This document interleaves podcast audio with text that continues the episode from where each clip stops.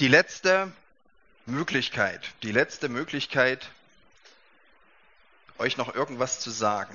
Und ich bin wieder im Zelt. Und es hat natürlich eine geistliche Bedeutung. Also für mich zumindest, ja. Also ähm, ich bin so ein Typ, ich fange dann an, irgendwie so ein bisschen rumzuspinnen, wenn ich zu Hause weiß, es gibt eine Halle und es gibt ein Zelt und so weiter und man predigt in beiden. Es hat in der Halle angefangen. Es ging um die, um die Sehnsucht, die in Israel gewachsen ist, um die Verheißung, dass Gottes Reich kommen wird. Und man hat sich das vorgestellt, eben wie, wie so ein Palast, ja. So, so einen großen Tempel. Der Tempel wird noch größer, als er eh schon unter Salomo gebaut wird. Und dann war ich im Zelt gestern Vormittag, weil Jesus kam, das Reich kam, das Reich hat angefangen, aber irgendwie war das so, so anders, als die Leute sich das vorgestellt hatten. Jesus war so, so normal und so, ja, so, so, so, klein in gewisser Weise. Ja, er hat Wunder getan, aber immer nur, um, um Menschen zu helfen, die Hilfe brauchten. Und zugleich hat er gesagt, Gott ist mitten unter euch. Wenn ich hier unter euch bin, wenn ich hier handle, wenn ich Menschen helfe und heile, wenn ich mit den Zöllnern am Tisch sitze, dann, dann fängt Gott seine Herrschaft an. Das, das beginnt jetzt. Ohne Palast und sogar ohne Tempel. Ich bin der Tempel, sagt Jesus. Ich bin der Tempel. In mir berühren sich Himmel und Erde. Die Gott selbst kommt in diese Welt. Ihr habt das vielleicht, vielleicht ganz am Anfang gemerkt, ja. Ähm, ähm, in dem Lied des Mose, wo das erste Mal vorkommt, dass Gott König ist, da heißt es, du führst dein Volk in, in dein Land, auf, an deinen heiligen Berg, wo du wohnst. Also für Israel war dieser Tempelberg, dieser Zion, das war dort, wo man Gott begegnen konnte. Und Jesus sagt plötzlich, bei mir, in mir könnt ihr Gott begegnen. Und dieser Tempel wird unwichtig. Und dieser Frau am Jakobsbrunnen sagt er, Gott kannst du überall begegnen. In der ganzen Welt. Nicht nur in Israel, nicht nur in Jerusalem. Und den Nachfolgern, den Jüngern der, der Gemeinde wird gesagt, ihr seid der Tempel Gottes. Ihr seid jetzt sozusagen, das habe ich letztens gehört, äh, mein Freund Ingmar Kühn, der hat gesagt, wir sind lauter so kleine mobile Tempel, ja, die durch die Welt äh, gehen sollen und wo quasi der Himmel ein Stück auf die Erde kommt, wo sich das trifft, wo Gott gegenwärtig sein will, wo Gott sich zeigt, wo sein Reich aufblitzt. Wir sind der Tempel des Heiligen Geistes. Gott, Gott wohnt in dir. Stell dir das mal vor, ja, wir, wir können uns ja schon nicht vorstellen, dass, dass Gott sich selbst einen, einen Leib bereitet, eben als, als er in Jesus Mensch wird, dass, dass das irgendwie geht. Und wenn er seinen Geist ausgießt, was zu Pfingsten passiert ist und was immer wieder passiert, wenn Menschen Jesus nachfolgen, wenn Menschen sich bekehren und wiedergeboren werden, dann, dann gießt sich Gott auch in dich aus. Und jetzt Heute Vormittag waren wir wieder in der Halle, also ich war in der Halle, ihr wart wahrscheinlich auch hier oder viele von euch. Ähm, aber da ging es darum, dass wir sozusagen in dieser Ruine, ja, in, in, diesen, in dieser Welt, wo so viel kaputt ist, dass wir da eine Alternative aufbauen, dass wir ähm, zeigen in der Gemeinde und von der Gemeinde ausgehend auch in die Welt hinein, es gibt etwas anderes, dass wir sozusagen Schutzräume bauen, ja, ein festes Dach, dass es nicht ständig reinregnet, dass Menschen in heilen Beziehungen leben können, dass Ehen gelingen, dass Kinder so groß wachsen, dass sie, dass sie eigene Persönlichkeiten werden mit Selbstbewusstsein, dass sie mal eine Perspektive haben für ihr Leben. Darum geht's in dem, was Jesus uns vorgelebt hat und was wir jetzt auch tun sollen. Deswegen waren wir in der Halle, weil da das Dach richtig dicht ist. Und jetzt geht's um die Hoffnung. Und wir sind wieder im Zelt. Und ich glaube, das ist gut. Vielleicht denkst du, naja, wenn es um die Hoffnung geht, dann müsstest du doch eigentlich jetzt im Palast sein. Also noch mehr als die Halle. Aber auch wenn es jetzt um die Hoffnung geht, sind wir da noch nicht. Und ich denke, es tut uns gut. Es tut uns gut, Auch wenn wir schöne Dächer bauen, auch wenn wir Jesus nachfolgen, wenn wir Menschen die Füße waschen, wenn wir uns hingeben für ihn und für andere Menschen, dass wir immer wieder merken, es muss noch was anderes geben. Gott muss noch was anderes machen. Mir ging das zu Ostern so. Ich war Ostermontag, äh, Ostersonntag am, am Früh bei einem, am Früh ist, ist sächsisch, aber ist okay. Äh, also vormittags ganz zeitig waren wir zu einem Osterfrühstück. Und es gab was zu essen natürlich und es gab eine Andacht zum Thema Auferstehung. Und ähm, es war ein junger Mann dabei, der saß in so einem Rollstuhl. Ich glaube, der war, war spastisch gelähmt, wie es aussah.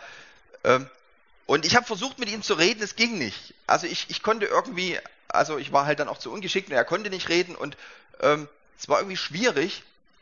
Und zugleich, jedes Mal in der Andacht, wenn irgendwie das Wort Auferstehung oder, oder Jesus lebt oder, oder sowas vorkam, da hat er so, äh, äh, äh, also so, so gejubelt auf seine Art. Und es hat mich total bewegt. Es hat mich total bewegt. Und ich habe gedacht, ich kann, nicht ich kann eigentlich noch so viel von diesem, von diesem jungen Mann lernen. Ich kann noch so viel von diesem jungen Mann lernen, was es heißt, Hoffnung zu haben. Was es heißt, die Realität wirklich zu sehen und zu wissen. Zum einen, wie diese Welt wirklich ist, wie viel da kaputt ist, das jeden Tag zu erleben aber auf der anderen Seite auch diese Hoffnung zu haben und dieses Wissen, es wird eine neue Zeit anbrechen. Und dann wird auch dieser junge Mann einen neuen Körper haben und er braucht seinen Rollstuhl nicht mehr, sondern er kann springen und tanzen und Fußball spielen. Und als wir dann nach Hause gefahren sind, sagt meine Frau zu mir, als ich noch bei meinen Eltern wohnte, da bin ich mit meiner Schwester immer mal hingefahren und wir haben mit den Behinderten Rolli, Rolli Fußball gespielt oder Rolli, Rolli Basketball. Und das fand ich, fand ich stark. Und da habe ich gesagt, Mensch, das ist so cool, ja. Das ist wieder dieser Punkt, dass wir so ein Stück, wie, wie es später mal sein wird, dass sie auch mitspielen und tanzen können, dass wir das jetzt schon mit ihnen so ein Stück probieren und versuchen. Und zugleich auch immer wieder merken, es klappt noch nicht so richtig und wir brauchen, wir brauchen noch was ganz Neues. Und deswegen ist die Hoffnung so wichtig. Ich habe euch was mitgebracht, ähm, ein ganz ganz großen Schatz. Was Wertvolles. Seht ihr es? Oh, jetzt runtergefallen. Mist. Eh, Mist. Also, ich habe ja noch eins. Okay. Vielleicht hier für die in der Halle. Ihr seid jetzt doppelt benachteiligt. Tut mir leid, aber seht, ja, Mist. Das ist ein ganz, ganz großer Schatz. Das ist ganz, ganz wertvoll. Auch wenn ihr es noch gar nicht seht. Und wenn es ganz schnell runterfällt und irgendwie zertreten wird, Mist. Nee, nicht Mist. Ist gut.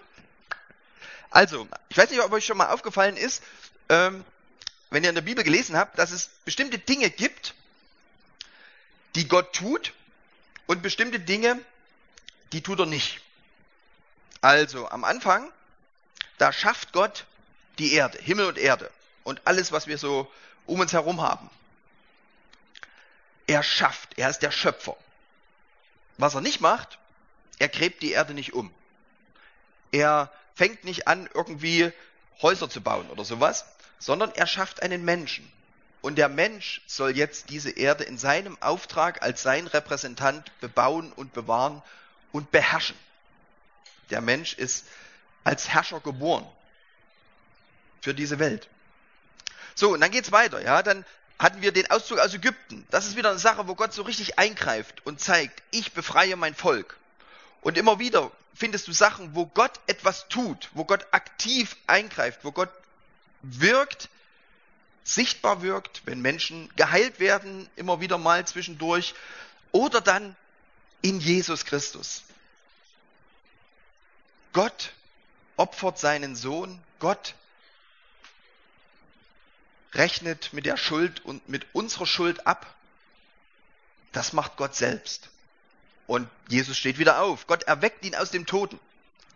Das sind irgendwie alles Dinge, die Gott tut. Aber zwischendurch gibt es ganz viele Dinge immer wieder, die er nicht tut. Und selbst nachdem Jesus gestorben und auferstanden ist, ist er wieder weg. Komisch, hä? Ist er wieder weg? Und dann sagt er auch noch, ey, ist gut, dass ich weggehe. Ihr seid jetzt zwar traurig, aber keine Angst. Es ist gut, dass ich weggehe, weil ich schicke euch den Geist und dann geht's mit euch weiter. Also es ist eine ganz interessante Sache, dass ich habe so den Eindruck, die Dinge, die nur Gott tun kann, die wir nicht tun können, die macht er auch. Aber die Dinge, die wir auch tun können als Menschen, die sollen wir auch machen. Ja, die sollen wir auch machen. Das ist, das ist so. Ich sage das gern, wenn ich mit Leuten rede über diese Frage hier mit dem, mit dem Leid in der Welt. Ja, kennt ihr vielleicht? Dass Leute diese Frage stellen, wieso lässt Gott das alles zu und so weiter. Und wenn die Kinder verhungern, was ich am, gestern auch sagte, und wenn, wenn so viel Unrecht passiert. Und ich sagte manchmal, ähm, wenn du mal vor Gott stehen wirst, du wirst mal vor Gott stehen, auf alle Fälle, dann kannst du ihm ja die Frage stellen, Gott, warum hast du das alles zugelassen? Dass die Kinder im Kongo unter solchen Bedingungen aufwachsen. Aber es kann sein, dass Gott dich dann fragen wird, ja, warum hast du denn das zugelassen? und hast dann dein neues iPhone gekauft und hast doppelt sozusagen die Kinder geschädigt, indem sie für dein iPhone gearbeitet haben und dann auch noch die 600 Euro, die du nicht spenden konntest, damit dort ein neues Internat aufgebaut werden kann. Also es gibt Dinge, da will Gott offensichtlich, dass wir sie tun. Ja, da greift er nicht ständig ein, da schickt er auch nicht ständig Engel. Das wäre so super, ja wenn wir bräuchten gar kein Life is Morbus oder keine Zelte, ja, wenn ständig Engel kämen und den Leuten irgendwie sagen würden, sie sollen sich zu Gott bekehren. Die wären doch viel eindrucksvoller, solche himmlischen Wesen. Das macht Gott nicht. Das macht er nicht. Das sollen wir machen. Also ich, ich bin mir nicht ganz sicher, ob das immer so ist, aber ich habe so den Eindruck, es gibt einfach Dinge, die, Gott, die nur Gott tun kann, und die tut er auch. Und es gibt andere Dinge, die wir tun kann und die tut Gott einfach nicht. Die sollen wir machen. Ich weiß nicht genau, ob das immer so ist, ja. Also ich will jetzt kein Gesetz aufstellen, ihr müsst mal selbst überprüfen. Wenn es nicht so ist, ist, ist vielleicht oder manchmal so, dass Gott doch mehr macht, was wir eigentlich machen könnten, denke ich. Das vielleicht schon, ja. Ähm, und dass er natürlich auch hinter uns steht bei dem, was wir machen, ja. Und dass er zu dem seinen Segen gibt, das ist natürlich auch ganz wichtig. Aber auf alle Fälle wird der Mensch von Gott immer mit hineingenommen. Der Mensch wird von Gott immer mit hineingenommen in seine Geschichte. Ganz interessant.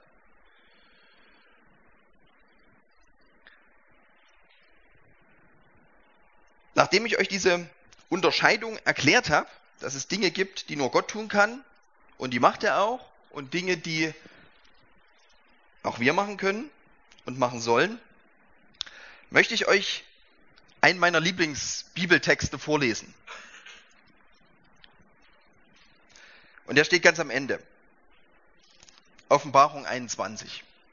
Das ist einer meiner, wirklich meiner liebsten Bibeltexte, wo ich immer mal wieder reinschaue, einfach, wenn ich was brauche, um mich zu freuen, um mich auch festzuhalten da steht äh, Offenbarung 21, Vers 1, und ich sah einen neuen Himmel und eine neue Erde.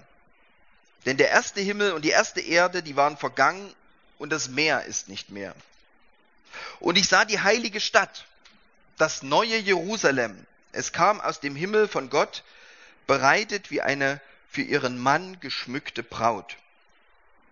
Und ich hörte eine laute Stimme vom Thron her sagen, siehe, Schau hin, das Zelt Gottes bei den Menschen. Und er wird bei ihnen wohnen. Und sie werden sein Volk sein. Und Gott selbst wird bei ihnen sein, ihr Gott. Und er wird jede Träne von ihren Augen abwischen. Und er wird, und der Tod wird nicht mehr sein, noch Trauer, noch Geschrei, noch Schmerz wird mehr sein, denn das Erste ist vergangen. Und der auf dem Thron sprach, sagte, siehe, schau genau hin, ich mache alles neu. Ich mache alles neu. Und er sagte zu mir, es ist geschehen, äh, Entschuldigung, und er sprach, schreibe, denn diese Worte sind gewiss und wahrhaftig. Schreib das auf. Das stimmt. das wird kommen. Kannst du dir das vorstellen? Eine neue Welt, neue Himmel und neue Erde. Kein Schmerz, kein Leid, keine Träne, kein Geschrei. Und Gott selbst wird unter den Menschen wohnen, zelten quasi. Und wenn du eine Seite umschlägst, Kapitel 22, auch wieder die ersten fünf Verse. Und er zeigte mir einen Strom vom Wasser des Lebens, glänzend wie Kristall, der hervorging aus dem Thron Gottes und des Lammes. Und in der Mitte ihrer Straße und an den Seiten des, des Stromes, diesseits und jenseits, war der Baum des Lebens, der zwölfmal Früchte trägt und jeden Monat seine Frucht gibt und die Blätter des Baumes sind zur Heilung der Nationen. Und keinerlei Fluch wird mehr dort sein. Und der Thron Gottes und des Lammes wird in dieser Stadt sein und seine Knechte werden ihm dienen und sie werden sein Angesicht sehen und sein Name wird an ihren Stirnen sein. Und Nacht wird nicht mehr sein. Und sie bedürfen nicht des Lichtes der Lampe oder des Lichtes der Sonne, denn der Herrgott selbst wird über, über ihnen leuchten und sie werden herrschen von Ewigkeit zu Ewigkeit. Der Mensch ist als Herrscher geschaffen. Nicht, nicht als Ausbeuter, ja, das ist ein wichtiger Unterschied. Wir, wir verbinden Herrschaft oft mit, ich mache einfach, was ich will und was mir gut tut und nutze meine Macht für mich. Das ist nicht die Idee von Gott. Und das haben wir ja gestern gesehen, wie, wie Gott selbst König wird in Jesus, wie er Macht ausübt für andere und nicht gegen andere. Der Mensch ist eigentlich als Herrscher geboren, ganz, ganz am Anfang. Und auch hier ganz am Ende wird es so sein. Gott wird endlich an sein Ziel kommen. Er wird diese neue Welt schaffen und er wird der Mittelpunkt sein. Er wird der, der Größte sein. Und ich glaube, es wird auch nach wie vor einen riesengroßen Unterschied geben zwischen, zwischen Menschen und Gott, ja. Und zugleich wird hier gesagt, Gottes Volk wird in dieser neuen Welt herrschen. Also ich weiß ja nicht, wie du dir das vorstellst. Ähm, den Himmel oder wie auch immer du das, das nennen willst, die, die neue Erde. Neue Himmel und neue Erde. Ähm, also manchmal stellt man sich ja ein bisschen langweilig vor, vielleicht. Ja, also so wie so ein, so, ein, so ein Jugendtag, aber jetzt über nicht drei Jahre, äh, drei Tage, sondern drei Jahre oder so. Oder, oder so ein Gottesdienst, der sich endlos ausdehnt und so. Also es ist, das ist ganz nett und das ist mal schön und das werden wir sicher auch mal machen, so richtig feiern und singen. Aber wenn ich Offenbarung lese, dann merke ich, dass das ist ja noch viel mehr. Das ist ja wirklich wieder eine, eine neue Schöpfung, eine neue Welt, wo es wieder ganz viel zu tun gibt auch. Und wo wir gefragt sind, wo wir mitarbeiten werden, wo wir mitbestimmen können, mitregieren können, mitgestalten können. Ich bin total gespannt, was da alles auf uns wartet. Ich freue mich da total. An der Stelle merkt man übrigens auch, dass das Arbeit durchaus was, was Göttliches, was Himmlisches ist, nicht, nicht irgendwie ein Fluch, ja. Also, dass, dass die Arbeit mit Dornen und Disteln und mit Schweiß und so weiter, das ist, das ist der Fluch, unter dem wir stehen. Aber die Arbeit an sich, die war ganz am Anfang da und die wird garantiert auch im Himmel da sein. Wir, wir werden was tun. Letztens war mal jemand ganz enttäuscht. Die sagte, oh, ich dachte, wir werden nicht mehr arbeiten. Ähm, also du wirst arbeiten und es wird dir immer Spaß machen. Es wird dir immer Spaß machen. Das ist der Unterschied. Das ist der große Unterschied. Es gibt eben keine Tränen und kein Leid und kein Schmerz mehr.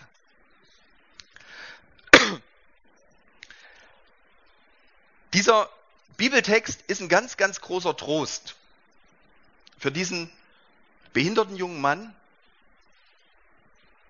der nicht reden kann, der sich nicht verständigen richtig kann, aber der das irgendwo mitbekommen hat und glaubt. Ist ein ganz, ganz großer Trost.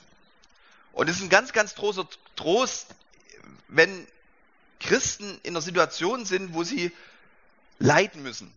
Persönlich, Schicksalsschläge oder auch Verfolgung. Ich glaube, es gibt ganz, ganz viele Christen, vielleicht sogar die Mehrheit aller Christen auf unserem Kontinent, die, die saugen solche Sätze, nicht auf unserem Kontinent, also unserem Planeten, die saugen diese Sätze in sich ein, weil sie daraus Hoffnung schöpfen. Weil sie, weil sie wissen, Gott wird etwas ganz, ganz Neues schaffen. Und dann werden wir mitherrschen. Und manchmal ist es ein bisschen schwierig, was wir hier in Deutschland ja, mit, mit so einem Text machen. Bei uns gibt's ja schon alle Früchte im Supermarkt. Ja, was, was soll das dann noch mit diesem Baum des Lebens und so? Okay, da, da sind die Blätter sogar zur Heilung der Nation. Also ist ganz spannend. Sind, also ich will jetzt nicht diesen Text auslegen, aber ich glaube, auch für uns hat er was zu sagen, weil er uns einen Blick in die Zukunft gibt, eine Hoffnung, die natürlich auch uns zur Ruhe bringt, auch eine Gelassenheit gibt und zugleich aber auch eine, eine Motivation.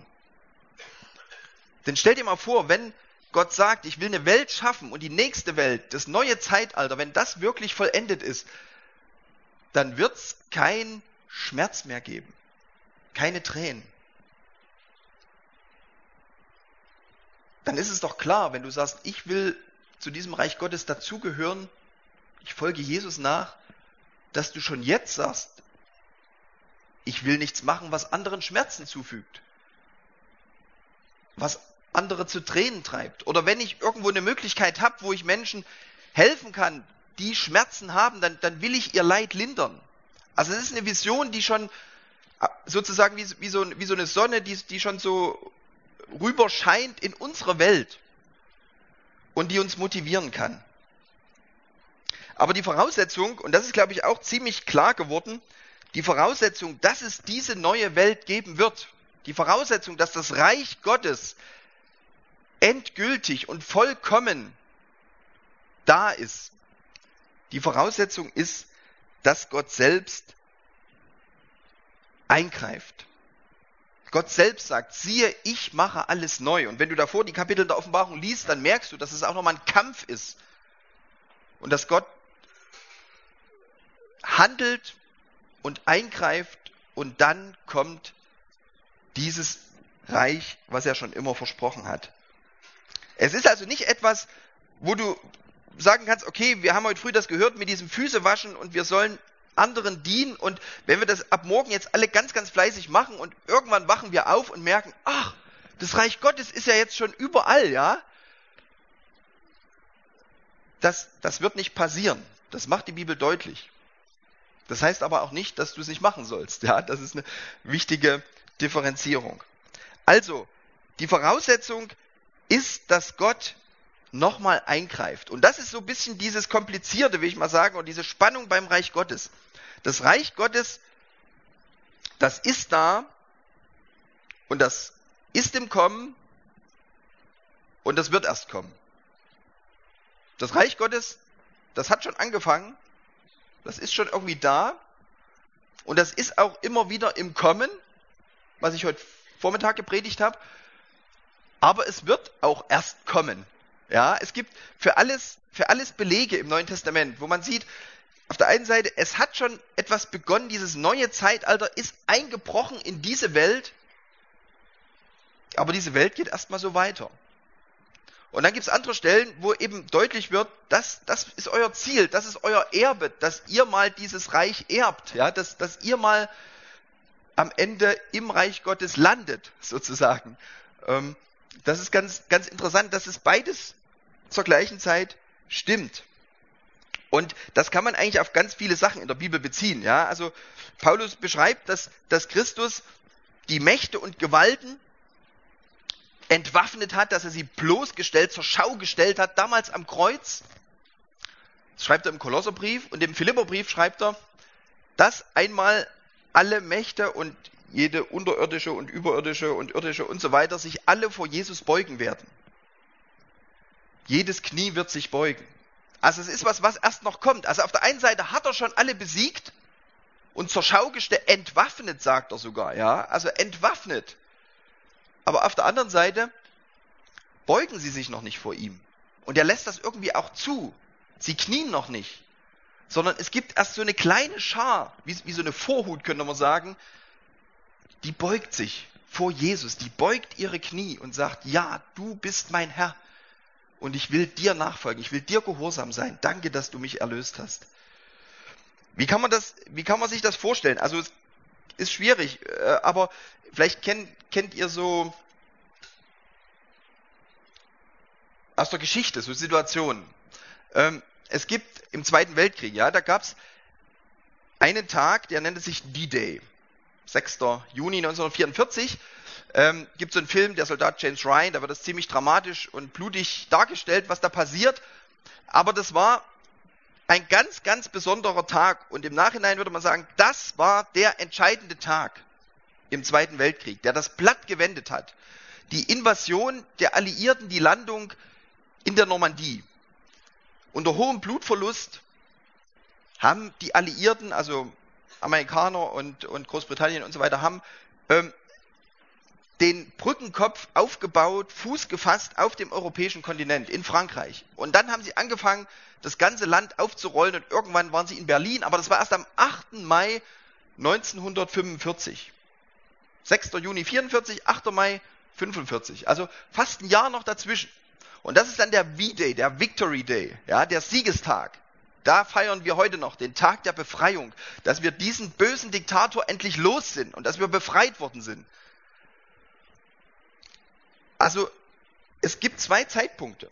Einmal ein Zeitpunkt, wo die Entscheidung fällt und ab dieser Zeit ist eigentlich alles klar und es gibt keine andere Möglichkeit mehr, als dass Hitler verliert. Aber das heißt nicht, dass sozusagen jetzt die Amerikaner bis Berlin durchspazieren, sondern es findet noch ein ganz, ganz langer Prozess irgendwie statt, bis sie wirklich den Sieg auch feiern können. Und irgendwie ist es auch, also es, ja, Vergleiche hinken immer, ist mir klar, aber irgendwie ist es auch so, ja, Jesus sagt, ich habe den, habe den Starken gebunden, er sagt das schon vor dem Kreuz, ich habe ihn, ich habe ihn gepackt.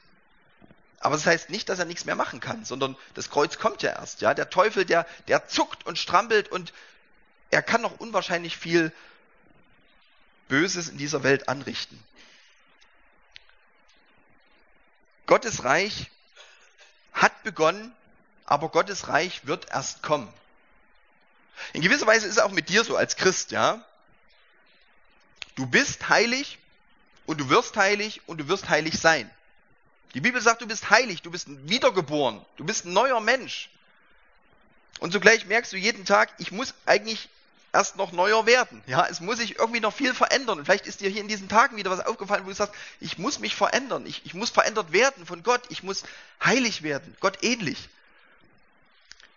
und wirklich heilig, wirklich Gott ähnlich, das wirst du sein, wenn diese Welt wirklich vorbei ist, wenn, wenn Jesus wiederkommt und wenn du in, endgültig in seinem Reich bei ihm bist. Jesus hat über das Reich Gottes oft in Gleichnissen gesprochen. Und das ist interessant, wenn man ein Gleichnis rauspickt, dann kommt man ganz schnell in eine Schieflage. Aber wenn man die ganzen Gleichnisse so nebeneinander sieht, dann merkt man, ja, es gibt einfach verschiedene Aspekte dieses Reiches. Und ich möchte einfach mal vier Dinge nennen. Jesus erzählt ein Gleichnis, ähm, da geht's um was ganz Komisches. Das möchte ich mal vorlesen. Es steht in Markus 4. Wir gehen gleich wieder zu Matthäus, aber das steht nur in Markus, deswegen muss ich ins Markus-Evangelium. Ähm, Markus Kapitel 4. Da erzählt Jesus, Vers 26, Markus 4, Vers 26, mit dem Reich Gottes ist es wie wenn ein Mensch den Samen auf das Land wirft. Und dann schläft er und steht auf, Nacht und Tag, und der Same sprießt hervor und wächst, er weiß selbst nicht wie.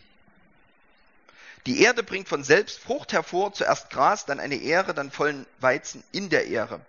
Wenn aber die Frucht es zulässt, so schickt er sogleich die Sichel denn die Ernte ist da. Ich weiß nicht, was die Leute damals gedacht haben, als Jesus so ein Gleichnis erzählt.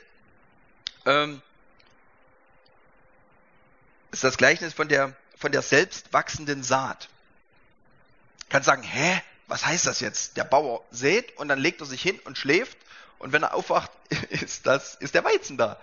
Also soll, sollen wir jetzt einfach nichts machen, ja, könnte man sagen. Wir sollen einfach nichts machen. Schlafen ist das Beste, den Seiden schenkt der Herr im Schlaf.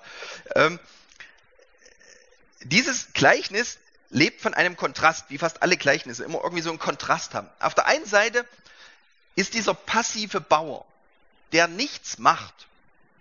Und auf der anderen Seite ist ein total effektives Wachstum. Ein Prozess, der zur Ernte führt. Und ich glaube, das will Jesus hier deutlich machen. Das Reich Gottes, das kommt eigentlich von selbst. Das kommt eigentlich von selbst. Denn im Reich Gottes geht es um Wachstum. Und Wachstum kannst du nicht machen. Also der Bauer, das bringt nichts, wenn der sich jeden Tag daneben stellt und versucht, irgendwie noch Wachstum zu machen. Ja? Das kann er nicht. Wachstum ist ein Geheimnis. Wachstum ist, ist ein Wunder. Wachstum gehört zur Schöpfung.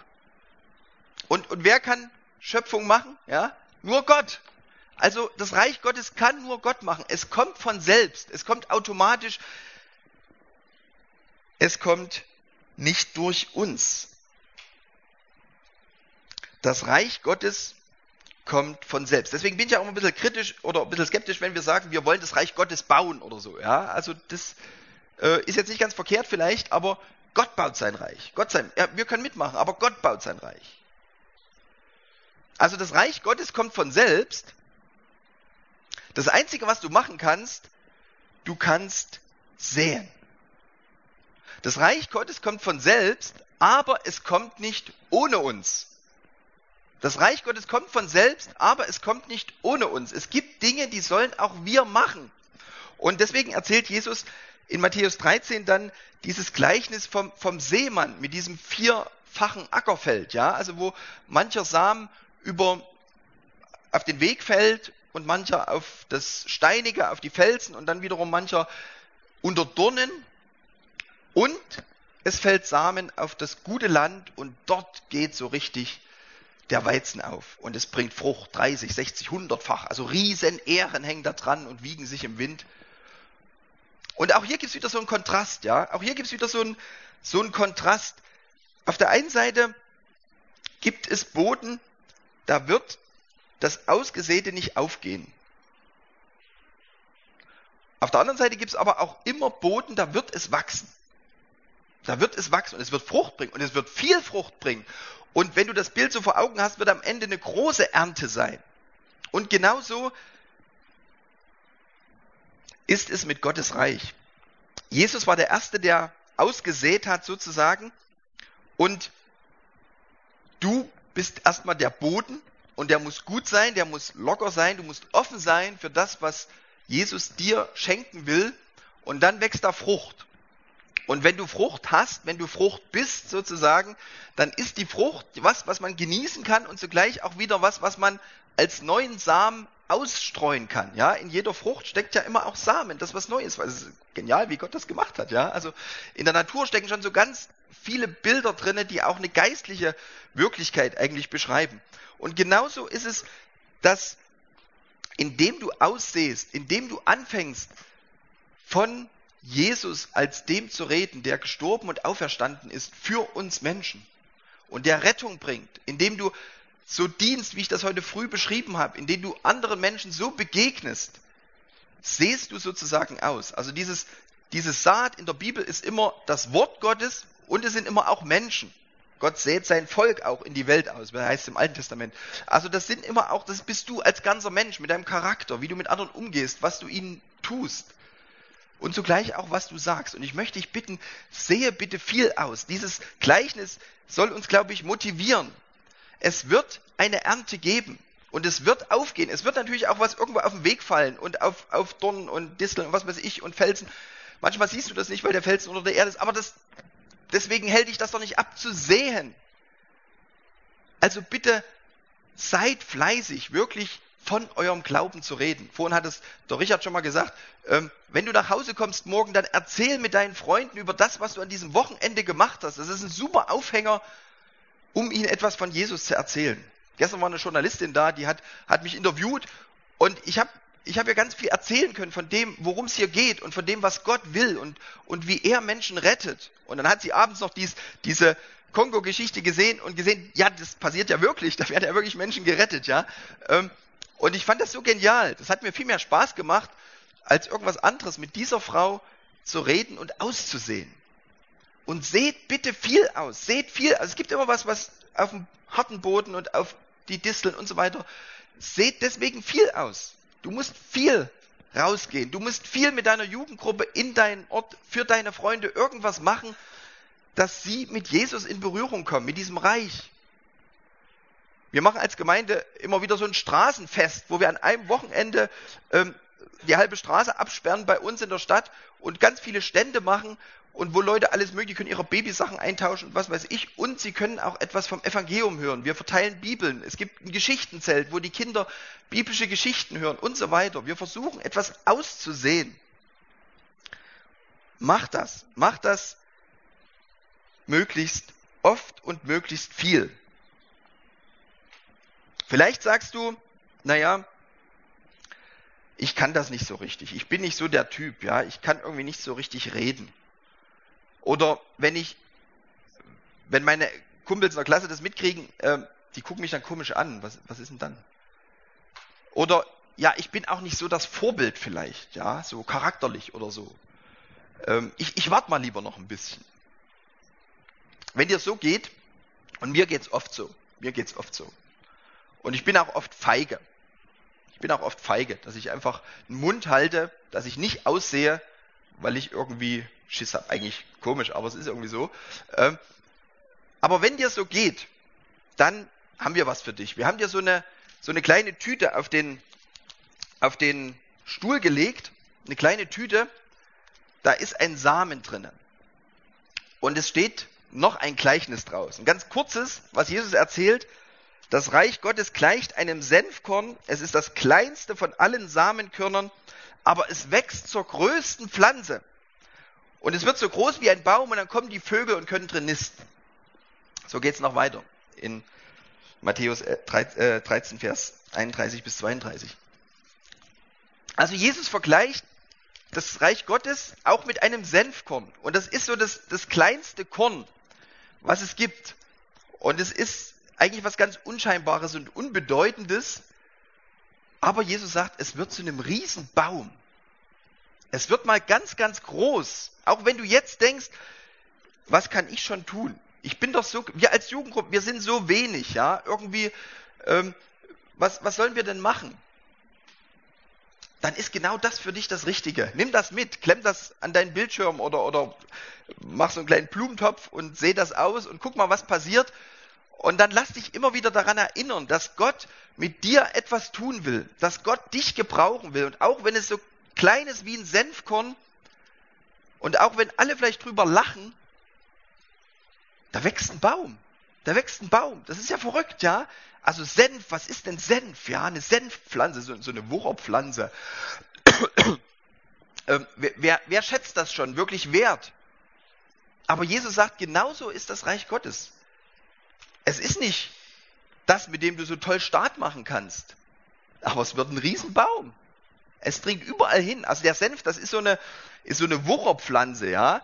Ähm, und der, der kann sich überall, selbst hier würde der sich wahrscheinlich hier zwischen den Steinen im Zelt, im Zeltboden, in den Ritzen, könnte der sich weiter äh, ausbreiten und es könnte überall was wachsen. Das geht bei Senf.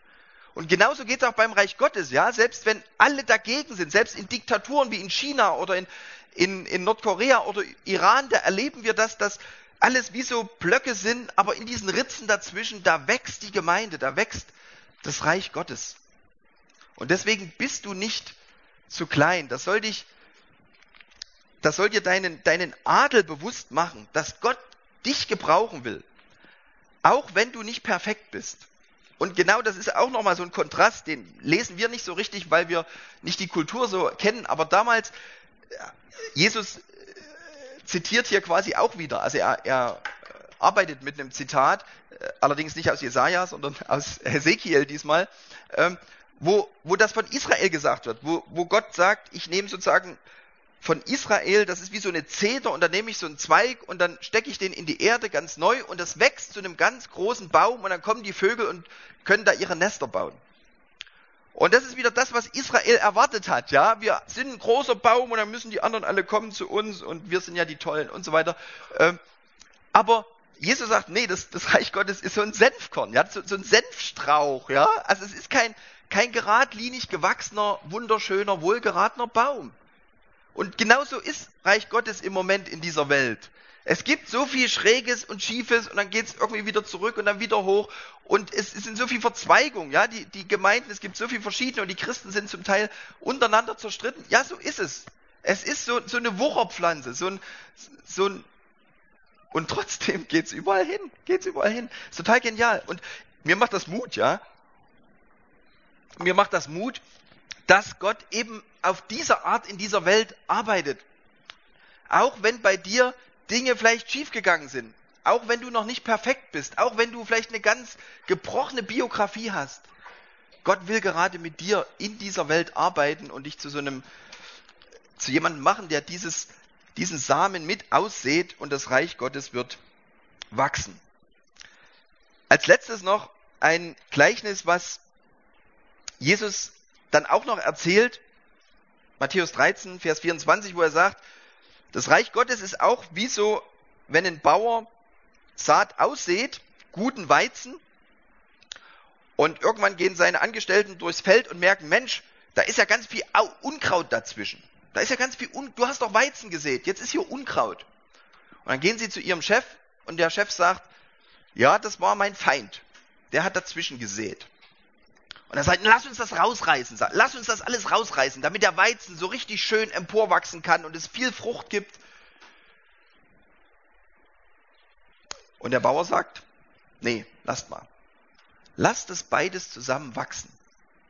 Und wenn die Ernte da ist, wenn die Zeit sich erfüllt hat, dann schicke ich meine Erntearbeiter mit ihren Sensen. Und dann wird sortiert. Das Unkraut wird verbrannt und der Weizen das ist dann die Frucht und die kann man genießen.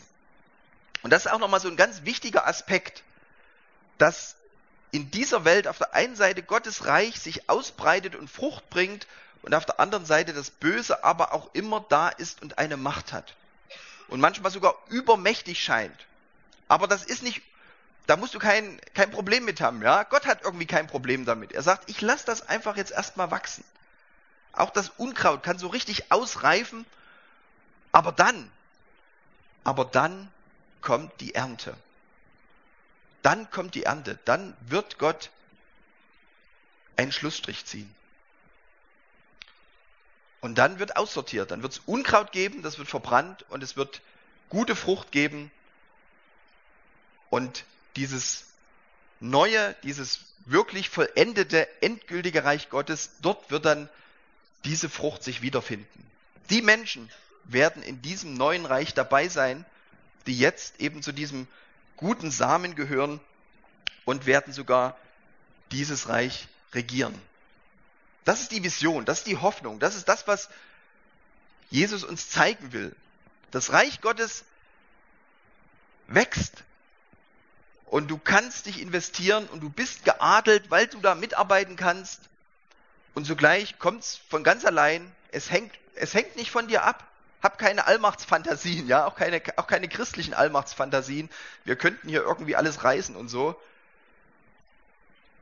Und auch das Böse wird immer noch da sein. Und es hält uns demütig. Es hält uns demütig, weil wir auch immer wieder merken, dass auch ich bin noch fürs Böse anfällig. Und Jesus lehrt seine Jünger beten, führe uns nicht in Versuchung, sondern erlöse uns von dem Bösen. Das haben wir nötig, dass wir immer wieder Gott bitten, hilf uns dir treu zu sein. Auch wenn wir zum Reich Gottes gehören. Ich habe gesagt, der, der Mensch ist geschaffen, um zu herrschen. Und es wird eine neue Welt geben. Es wird eine neue Welt geben und auch diese zukünftige Welt, dieses endgültige, vollendete Reich Gottes, auch das wird, da wird Gott im Mittelpunkt stehen, aber Menschen werden mitregieren und mitherrschen und mitgestalten. Und es sind die Menschen, die jetzt schon Jesus nachfolgen die ihm jetzt schon treu sind in dieser Zeit. Und ich wünsche mir so sehr, dass jeder von euch damit dabei ist. Amen.